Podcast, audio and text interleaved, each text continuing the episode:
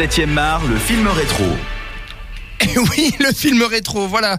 Euh, c'est Thibaut qui nous parle du, du film Ben Hur de 1959, qui est, il me semble, la deuxième ou troisième adaptation. troisième, Euh, c'est à la base un roman, en fait, Ben Hur, euh, c'est- qui a été adapté six fois au cinéma, un roman de Lou Wallace, justement.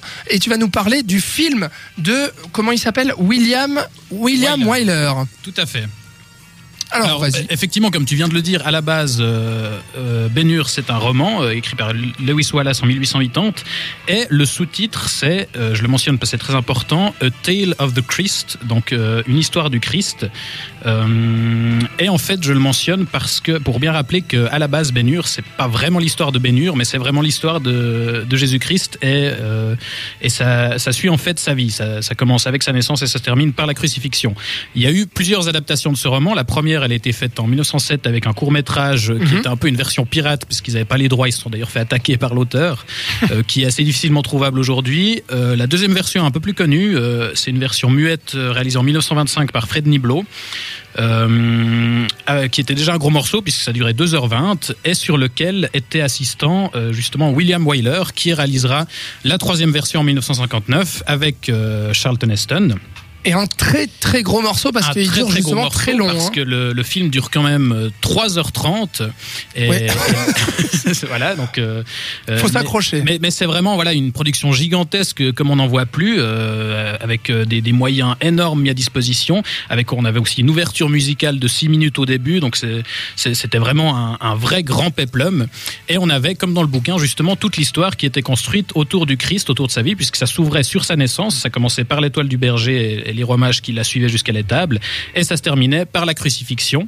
Et euh, ce qui est assez subtil euh, c'est que le, justement le Christ est toujours présent mais en arrière-fond. C'est-à-dire que Ben Hur le, le croise dans son parcours tout au, tout au long du, du film.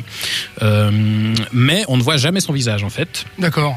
L'idée, c'est de, voilà, de montrer vraiment l'impact et la, d'apporter vraiment un charisme au, Christ en ne montrant jamais son visage. Euh, et il est toujours en arrière-fond, mais c'est vraiment ça le sujet principal du film, puisque le parcours de Hur permet de, de montrer en fait euh, la- l'avènement du Messie euh, et le- la naissance du christianisme, puisque ça se termine justement par la crucifixion Ouais. et par une note d'espoir pour le, le peuple juif qui est à l'époque sous le joug de, de l'op- de l'oppression romaine. Et donc voilà, bah, je, je pense que c'est- pas la peine de revenir longtemps sur ce film, mais Est-ce que c'est bien Est-ce que tu as passé un c'est- bon c'est moment évidemment un, un vrai grand film. Il, a gagné 11 Oscars à l'époque. Ouais, quand même. hein. Euh, c'est vraiment une production gigantesque. Pour l'anecdote, on avait euh, dans, dans les réalisateurs seconde équipe euh, un certain Sergio Leone Ah oui. Qui aura euh, par la suite la, la carrière qu'on connaîtra.